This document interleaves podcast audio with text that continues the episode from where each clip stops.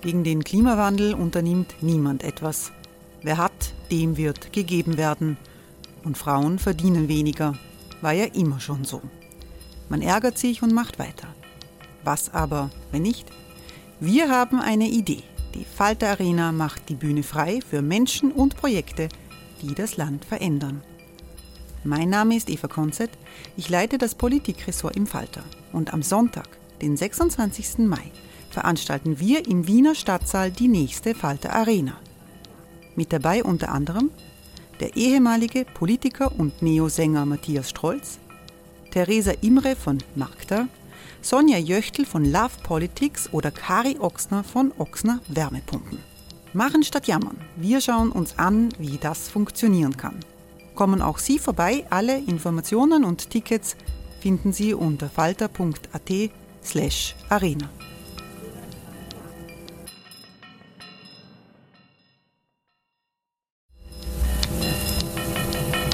Falter-Podcasts werden durch Werbung unterstützt.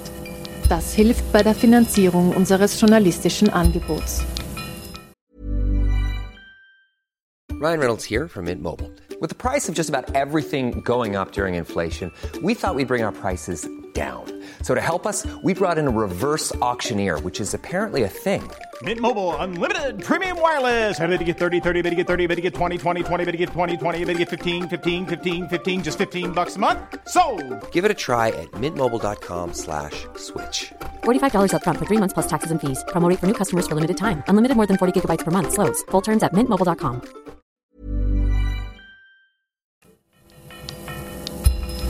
Falter Radio, der Podcast mit Raimund Löw. Sehr herzlich willkommen im Falter.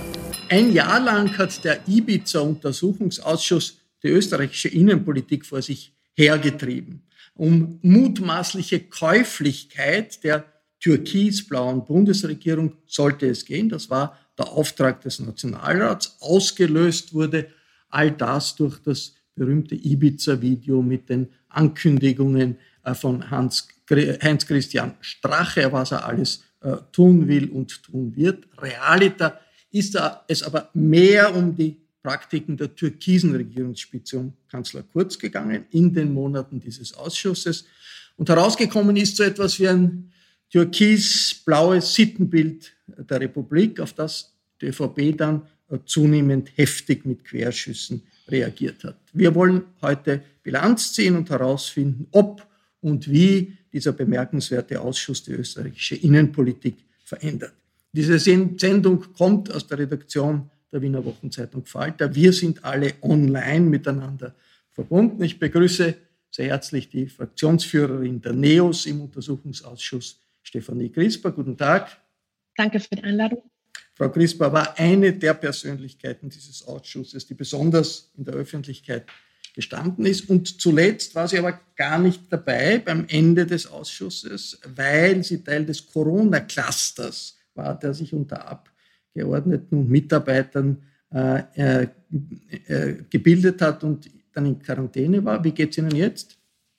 Danke, ich bin eigentlich den ersten Tag wirklich wieder draußen und es geht wieder gut dieser Corona-Cluster ist entstanden bei einem Umtrunk aller Fraktionen außer äh, der Abgeordneten der ÖVP und Mitarbeitern und Journalisten. Ist das ein bisschen auch äh, politisch interessant, dass es so etwas in einem Ausschuss gibt? Alle äh, versammeln sich gegen die ÖVP, so hat das die ÖVP interpretiert.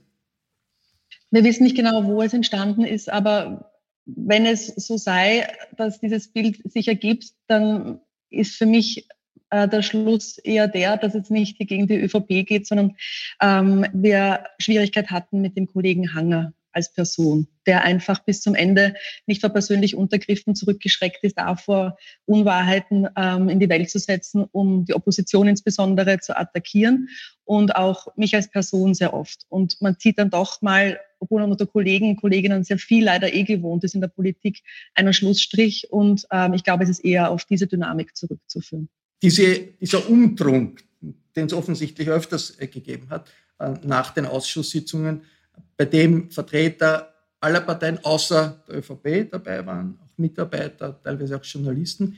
Ist das etwas, was sich aus der politischen Dynamik des Ausschusses ergeben hat. Die ÖVP sagt ja, na, da rotten sich eben alle gegen uns zusammen. Typisch.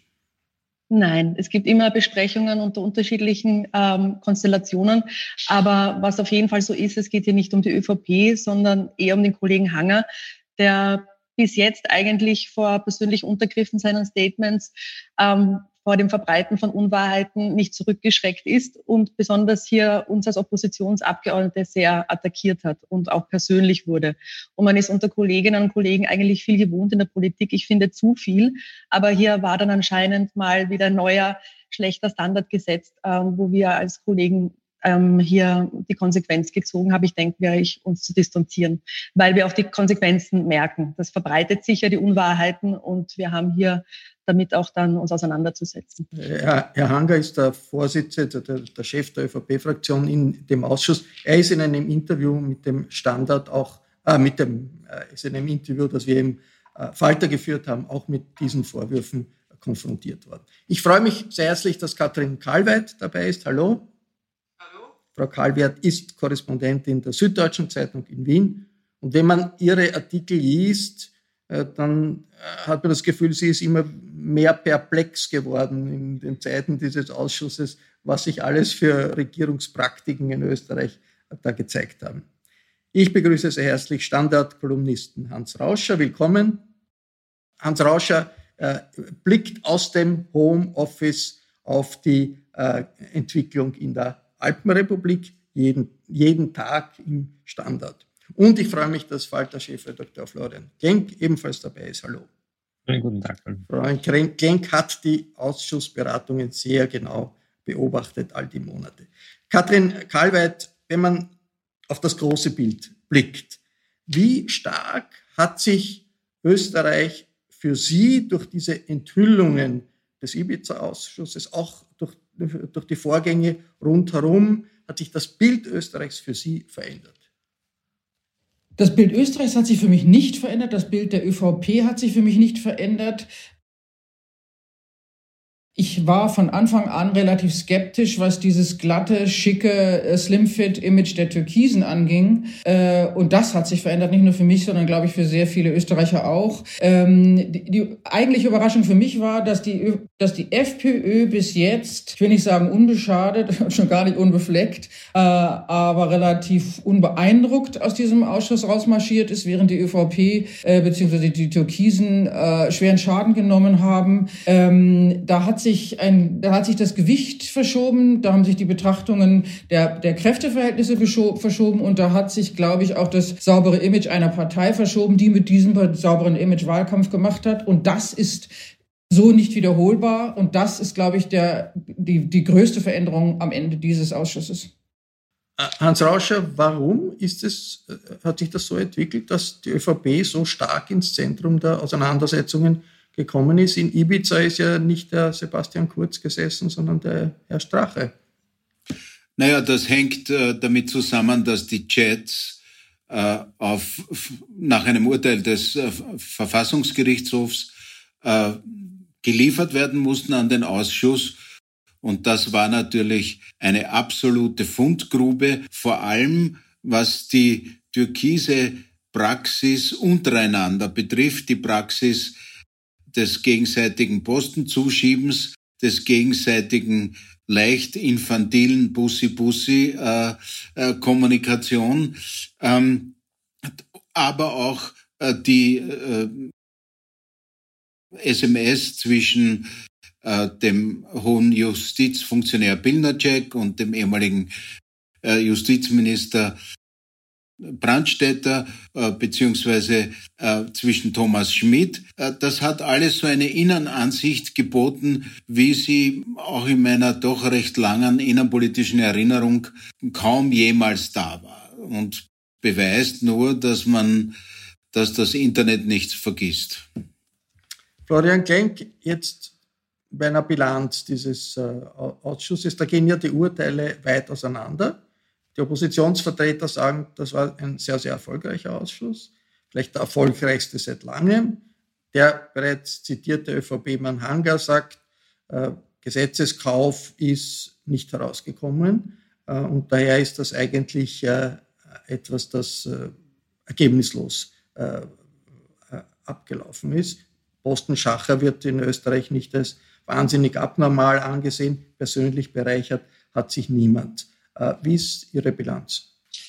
Naja, Gesetzeskauf findet ja nicht so statt, dass man zum ADEC geht und dort ein Gesetz kauft und äh, einzahlt und die, äh, es wird über die Pudel gereicht, sondern Gesetzeskauf heißt ja, dass man ähm, das politische Entscheidungsträger langsam einseift, äh, Nähe herstellt, sich mit ihnen verflechtet und sie dazu bringt, das zu tun, was äh, zum Beispiel in diesem Fall Glücksspielfirmen gerne wollen.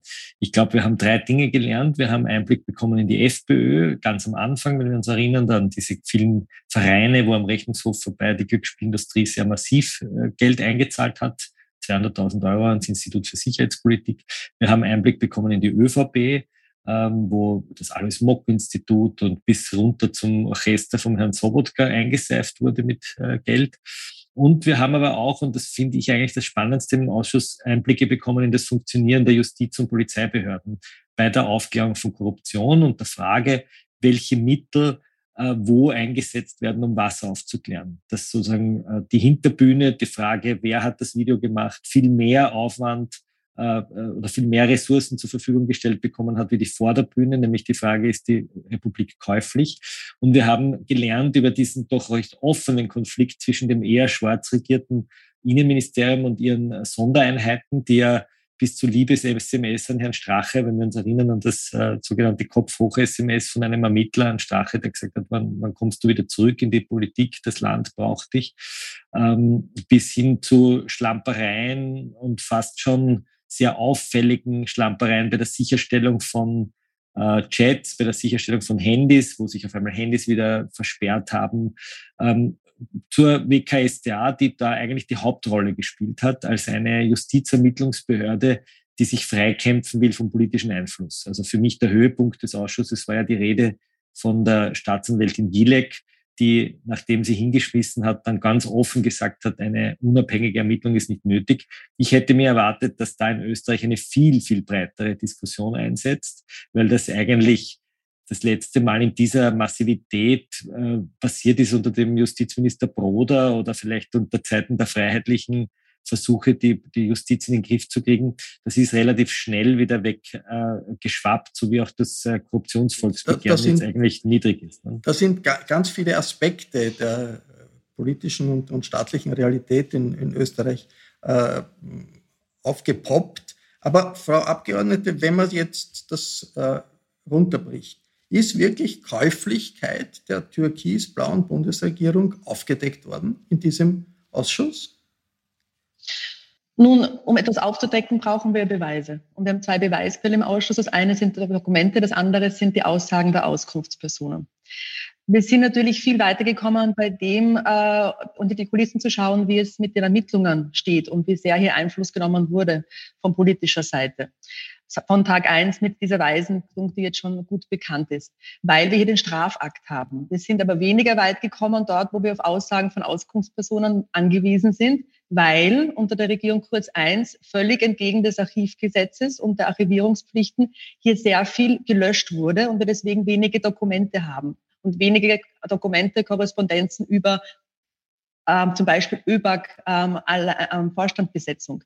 In einer idealen Welt, wie ich es mir vorstelle als Staatsbürgerin, würde ich bei so einem Ausschuss ein Protokoll erhalten vom zuständigen Finanzminister geliefert aus der damaligen Zeit, wo ich sehe, wer sich an kompetenten Leuten getroffen hat, um, ähm, um nach seriösen Kriterien transparent sich zu überlegen, wie besetze ich Aufsichtsrat, damit der dann den Besten zum Alleinvorstand der ÖBAG macht. In dieser Welt äh, ist es anders gelaufen. Wir mussten erst mit dem Glück der Thomas Schmidt Chatfunde hier uns vorarbeiten, weil eben alles, vieles Relevante gelöscht wurde. Und zweiter Punkt zu den Auskunftspersonen als zweite Beweisquelle, hier sich ein Finanzminister Blümel an sehr wenig erinnern konnte und ein Kanzler Kurz viel sagte, redete, aber inhaltlich nichts Relevantes fast zum Ausschuss sagte. Und so auf Zeit spielte, dass nicht einmal die Grünen und ich zum Befragen kamen. Nicht einmal, nicht mal in der ersten Befragungsrunde. Und wenn so mit uns umgegangen wird, das Parlament als Untersuchungsausschuss, dass wir ähm, entweder vor gelöschten Situationen stehen wie beim Kanzler oder vor der Situation, dass ein Finanzminister ewig nicht liefert, bis er dazu gezwungen ist und Auskunftspersonen von Seiten der ÖVP sich derart gerieren, dann ist natürlich die Möglichkeit, hier aufzuklären, massiv minimiert. Aber dennoch konnten wir dank der Thomas Schmitz-Chats insbesondere einiges aufzeigen. Neben dem Postenschacher versuchten wir auch die Kausalitäten, die, wie Florian Schenk sagte, nicht so einfach sind zwischen ähm, Spenden, Nähe suchen, ungesunder Nähe äh, von Spendern zur Politik oder von äh, Glücksspielvertretern zur Politik und dann später äh, Gesetzgebung, die diesen opportun ist, aufzuzeigen. Aber das ist natürlich schwierig, besonders bei der Basis an Evidenz. Hans Rauscher, Posten, Schacher, das ist wahrscheinlich wirklich nichts Neues äh, in der Republik. Äh, auch Korruptionsverdacht ist eigentlich in vielen Teilen der Welt Teil des politischen Lebens. Was ist bei diesem Ausschuss speziell als Ausdruck der österreichischen politischen Kultur äh, evident geworden? Es ist evident geworden, diese äh, neue, slicke äh, äh Kommunikation untereinander, auch in einer Tonlage, die irgendwie unangemessen ist, einem Kanzler unangemessen ist. Es ist evident geworden, äh, vor allem wie in der Justiz und auch in der Polizei ungenügend ermittelt wurde. Das hat es früher auch schon gegeben. Also ich erinnere, vor äh, 100 Jahren im Paläozoikum ist die äh, Sache Brocksch, Udo Brocksch, jahrelang, fast ein Jahrzehnt lang äh, von Polizei und Justiz unter politischen Druck, damals Sozialdemokratie und Freiheitliche, verschleppt worden, bis es dann doch zu einer Aufdeckung kam. Man äh, hatte aber nicht diesen unmittelbaren Einblick, den es durch die Chats gegeben hat. Ähm, ich glaube, dass die, ähm, diese Form der Kommunikation äh, einen völlig neuen Einblick und einen nicht sehr beruhigenden Einblick äh, gegeben hat, was die Qualität der Amtsführung betrifft. Und ähm, ich glaube, um schon etwas vorwegzunehmen, dass bei ganz wichtigen handelnden Personen, wie zum Beispiel dem Bundeskanzler, der ja eine Wahl mit dem Slogan äh, ein neuer Stil äh, gewonnen hat, dass bei ihm der Lack doch bei sehr vielen denkenden Personen äh, ziemlich ab ist. Äh, Katrin Karlweit, die, was auffällt, ist, dass die politischen Konsequenzen dieser monatelangen äh, Untersuchungen, Aufdeckungen, Schlagzeilen begrenzt sind. In den Umfragen ist der Kanzler dort, wo er vor einem Jahr war. Die FPÖ hat sich sogar wieder erholt. Was ist die, Ihre Erklärung dafür? Kann das sein, dass in liberalen Gesellschaften die Wählerinnen und Wähler das einfach als normal ansehen, dass es dauernd ein Match gibt zwischen Korruptionsermittlern und politischen Machtträgern? Das gibt es ja auch in vielen anderen äh, Ländern und nicht unmittelbar Konsequenzen ziehen, wenn es nicht ein riesiger Skandal ist. Das waren ja eher Bereiche, die, äh, wo man nicht sagen kann, da hat sich jetzt jemand persönlich äh, riesig bereichert oder eine Partei hat sich riesig äh, bereichert. Das ist einfach das Funktionieren des Staates, das, das, das hier problematisch ist. Warum? Ich glaube, es gibt, es gibt eine ganze ja. Reihe von Antworten, die man dazu geben muss. Ich bin zum einen nicht ganz der Meinung von Hans Rauscher, dass sozusagen mit dieser neuen Sprache, die da in, in den Chats evident wurde, äh, auch ein neuer Blick in Politik möglich ist. Ich bin der festen Überzeugung, dass vor 20, 30 Jahren in anderen Koalitionen in ein, als eine andere Generation Politik machte, haben die wahrscheinlich, sorry, genauso ekelhaft geredet. Die waren dann wahrscheinlich machistischer und rassistischer und haben über, auch über Frauen hergezogen. Das hätte man wahrscheinlich auch nicht lesen wollen, wenn man es damals hätte lesen können.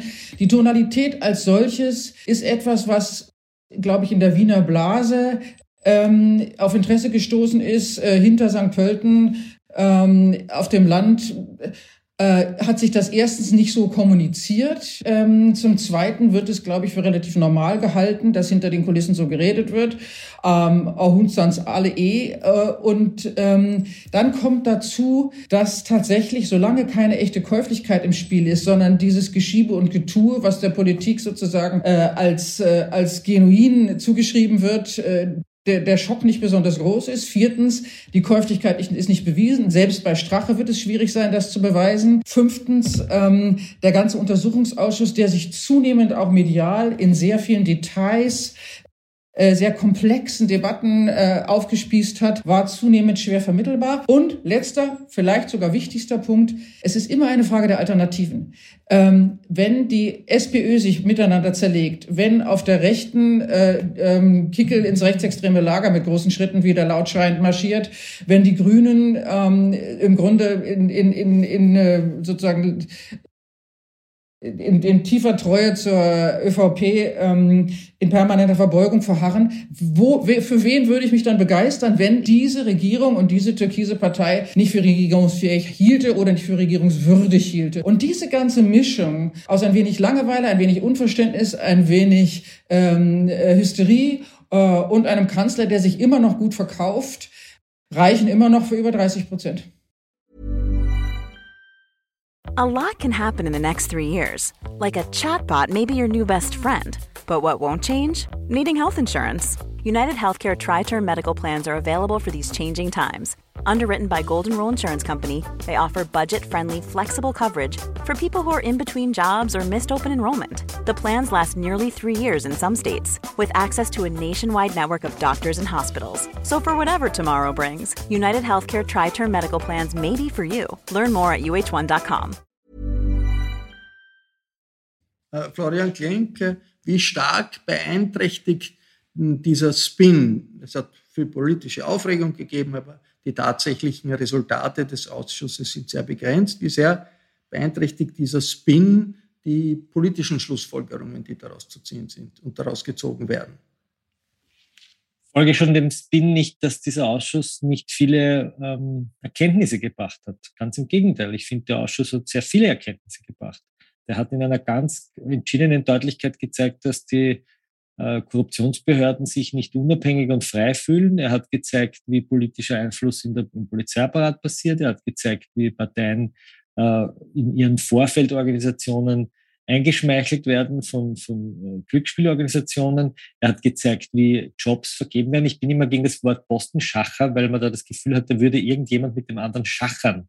Da wurde aber nicht geschachert, sondern das war eine Posten-Arrogation. Äh, also die haben nicht mit irgendjemandem gesagt, da sitzen jetzt die Roten und die Schwarzen, die machen sich jetzt aus, wie man die Balance hält und jetzt schachert man, sondern äh, der Sebastian Kurz hat gesagt, einen der mächtigsten wirtschaftspolitischen Posten in diesem Land kriegt mein Haberer, der Herr Schmidt, weil er zur Familie gehört. Und der, der, es ist offen sichtbar, dass er nicht der Bestqualifizierte war. Also das ist eigentlich nicht Postenschacher, sondern das geht schon in die, in die Nähe eines, würde ich sagen, zumindest ganz nah an, den, an, an etwas Strafbares heran, wenn ich am Posten nicht so vergibt, wie es eigentlich im Gesetz vorgesehen ist. Ähm, und nicht zuletzt darf man nicht vergessen, dass es einige Leute gegeben hat, die dort äh, zumindest ist es der Verdacht der Staatsanwaltschaft, die Unwahrheit gesagt hat. Das beginnt bei der stellvertretenden Vorsitzenden der ÖVP, der ehemaligen, bei der Frau Glatz-Kremser, die man erwischt hat, dass sie Dinge sagt, die mit den Chats nicht übereinstimmen, bis hinauf zum Bundeskanzler. Und die letzte Erkenntnis, die man gelernt hat, war, dass der Bundeskanzler sagt, selbst wenn ich angeklagt wäre wegen falscher Zeugenaussage, tritt ich nicht zurück, weil das ist ein Einzelrichterdelikt und außerdem habe ich eh keinen Vorsatz gehabt und die Grünen kommen da auch in die Bredouille. Also dass da kein Outcome war, das, das wage ich zu bezweifeln. Wenn man die Protokolle liest, wenn man sich die Mühe macht, diese Erkenntnisquelle der Zeugeneinvernahme vor dem Urschuss wirklich nachzulesen, lernt man wahnsinnig viel über die Republik. Das ist ein, eigentlich ein, ein, ein spannender äh, Krimi, eine, wie eine, fast schon wie so eine Netflix-Serie, hat man in jedem Ausschusssitzung was gelernt. Also ich glaube nur, dass, die, dass der Journalismus, und da bin ich ein bisschen selbstkritisch, sich zu wenig Mühe gemacht hat, das wirklich zu erzählen, was da drinnen steht, sondern man hat sich von den Leuten wie Hanger oder Gerstl ablenken lassen durch ihr Geschrei in den Pressekonferenzen und hat sich sehr schnell auf eine andere Schiene stellen lassen, nämlich dass das eine Löwinger Bühne sei und ein Theater und eine, eine ein Quatschtheater. Frau, Frau, Frau äh, Abgeordnete Crispa, kann es sein, dass man die politische Auswirkung von Korruptionsverdacht, äh, Postenschacherei und so weiter überschätzt hat, weil sich ja wirklich wenig politisch verschoben hat in dem Jahr in Österreich. Sie haben mich vorher explizit zur Käuflichkeit gefragt, wo ich ganz ehrlich gesagt habe, dass die schwierig war nachzuweisen. Äh, ich bin aber der Meinung von Florian Krenk, dass wir sehr viel geschafft haben, hier zum Thema zu machen. Und das eine ist die WKSDA und die Probleme einer Korruptionsbehörde in Österreich objektiv zu ermitteln, wenn die Politik kein Interesse daran hat, hier insbesondere die ÖVP. Ähm, wir wüssten ohne den Ausschuss nichts von diesen Problemen, außer dass Pilnacek, Breul und Rotensteiner, zwei Beschuldigte, traf und von nächtlichen E-Mails Negativ-PR gegen die WKSDA, wenn dieser Ausschuss nicht gewesen wäre. Und dieses Thema war auch uns Neos sehr, sehr wichtig, äh, den einzubringen im Untersuchungsgegenstand, ähm, aufgrund der Erfahrungen auch im BVT-Untersuchungsausschuss.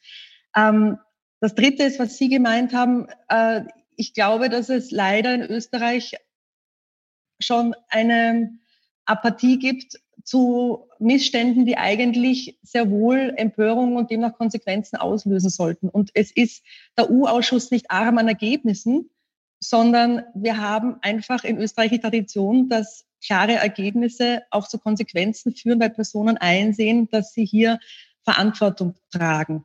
Das ist ein Problem der politischen Kultur und nicht des Untersuchungsausschusses. Und Postenschacher gehört wirklich ersetzt durch, das, äh, durch andere Worte wie ähm, Korruption zum Beispiel. Und hier müssen wir eine klare Sprache finden, um auch das Problem mit dem zu benennen, was es ist. Weil die Bestellung von Thomas Schmidt als Alleinvorstand der ÖBAG war natürlich äh, eine völlig innerhalb der türkisen Familie geschobene Partie. Und ich sage nur, kriegst eh alles, was du willst, als einer der einschlägigen Zitate aus den Chats. Und demnach werden wir uns weiterhin dafür einsetzen, dass es hier in Zukunft transparente Verfahren gibt, einen Zweiervorstand, wie es bei viel kleineren Unternehmen es auch gibt, und andere entsprechende Gesetzesänderungen, die sich aus dem Ausschuss zu ergeben haben. Hans Rauscher, das Standing des Kanzlers, ist das wirklich angeschlagen durch äh, all diese äh, Geschichten rund um den Ausschuss. In den Umfragen lässt sich das nicht ablesen. Auch in der ÖVP selbst. Die Unterstützung für den Kanzler ist ungebrochen, oder? Es, ja, weil es ähm, an einer Alternative fehlt. Das ist, glaube ich, der Hauptgrund. Äh, bezüglich der Umfragen muss man äh, ein wenig differenzieren. Äh, die persönlichen Vertrauenswerte sind schon gesunken. Äh, aber ich würde mich auf das gar nicht einlassen.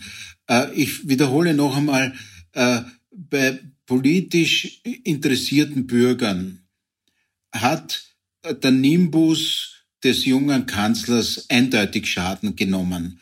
Äh, das wage ich aufgrund langjähriger Beobachtung und langjährigen Hineinhörens zu behaupten dass die Werte der ÖVP noch äh,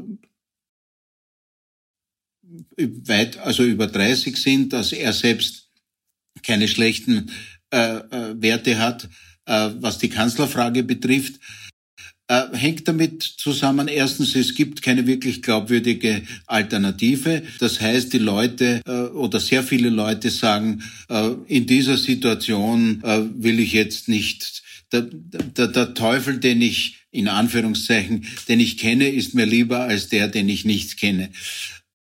Ähm, äh, das ist das eine. Das andere ist äh, für jemanden, der angetreten ist mit dem zunächst äußerst wirksamen Slogan, wir machen alles neu, wir sind anders, wir, das ist ein neuer Stil, äh, ist äh, diese türkise Truppe kenntlich geworden und hat auch meiner Meinung nach unter anderem wegen dieses infantilen Umgangstons untereinander an Autorität verloren. Das ist wahrscheinlich ein längerfristiger Prozess. Äh, äh, wahrscheinlich hm, halten äh, die Wähler, die zum Teil, da hat der äh, Kollege Klenk vollkommen recht, die zum Teil das gar nicht mitbekommen haben.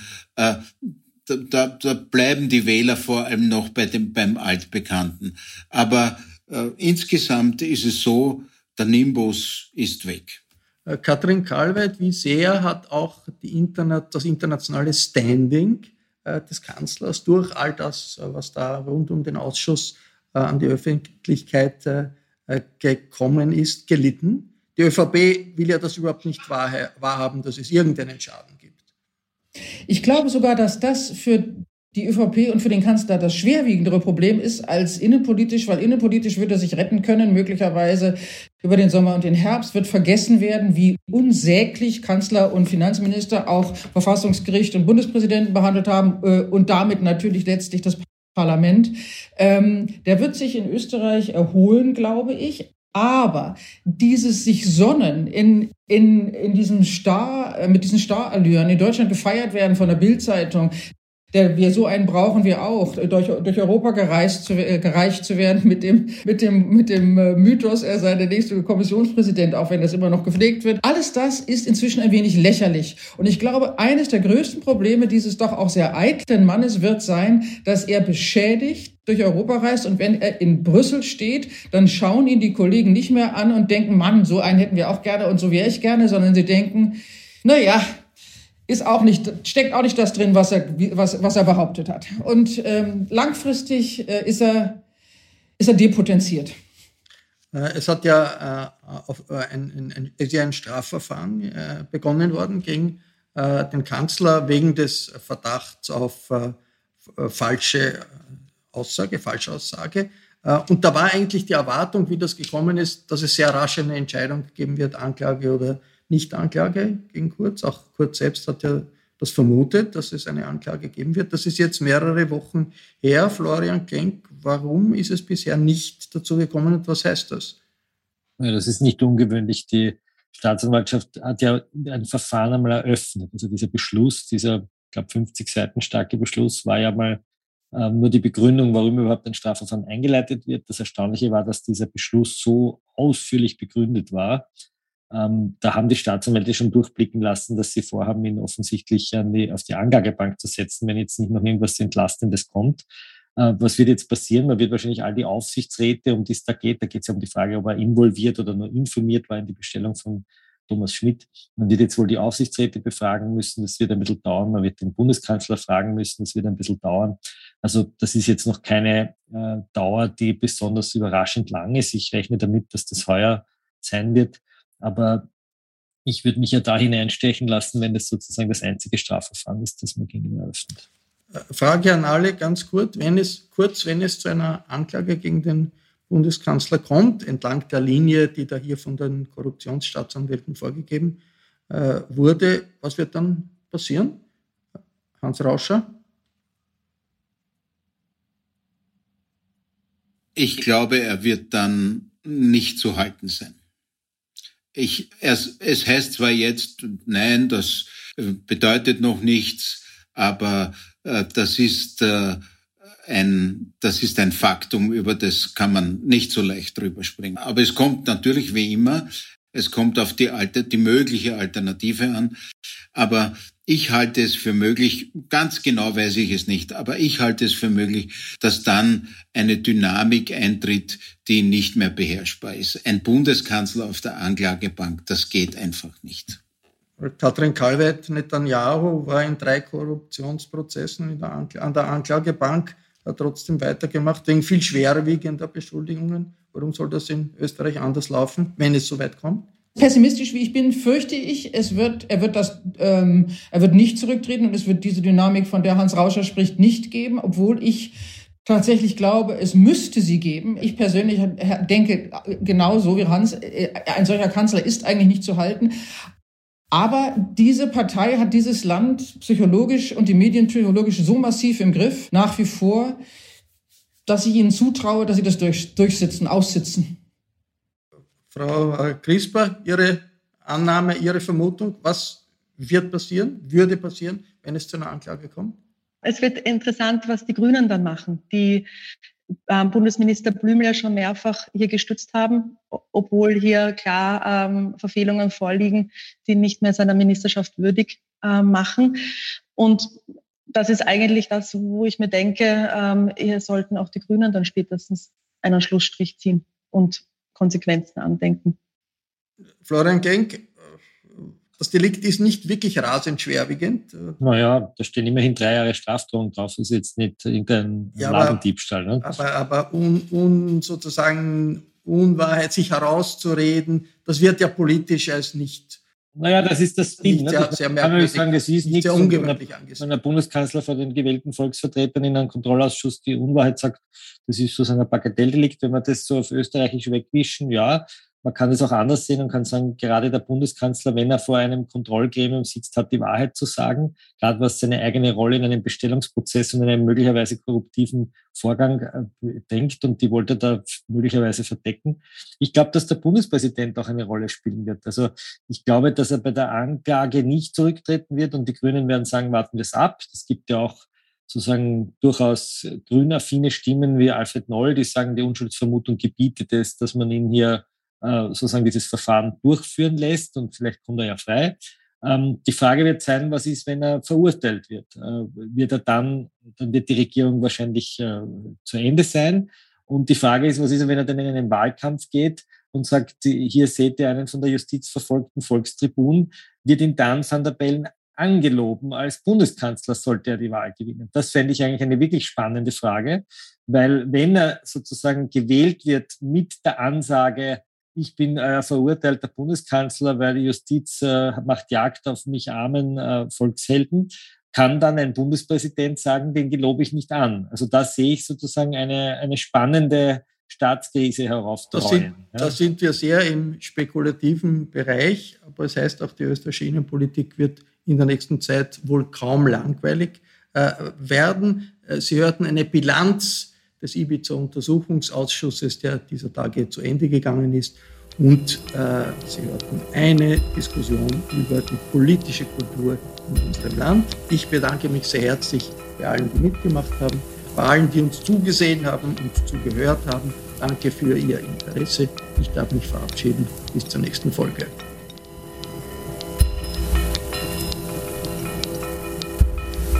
Sie hörten das Falterradio den Podcast mit Raimund Löw.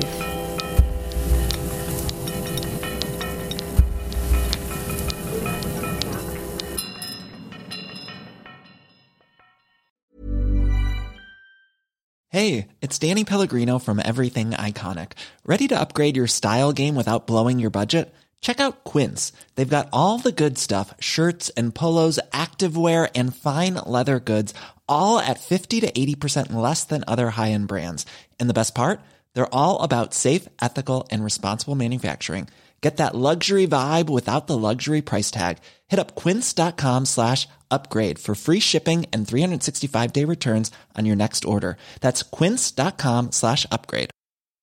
Imagine the softest sheets you've ever felt. Now imagine them getting even softer over time. That's what you'll feel with Bowl and Branch's organic cotton sheets. In a recent customer survey, 96% replied that Bowl and Branch sheets get softer with every wash. Start getting your best night's sleep in these sheets that get softer and softer for years to come. Try their sheets with a 30-night guarantee. Plus, get 15% off your first order at bowlandbranch.com. Code BUTTERY. Exclusions apply. See site for details.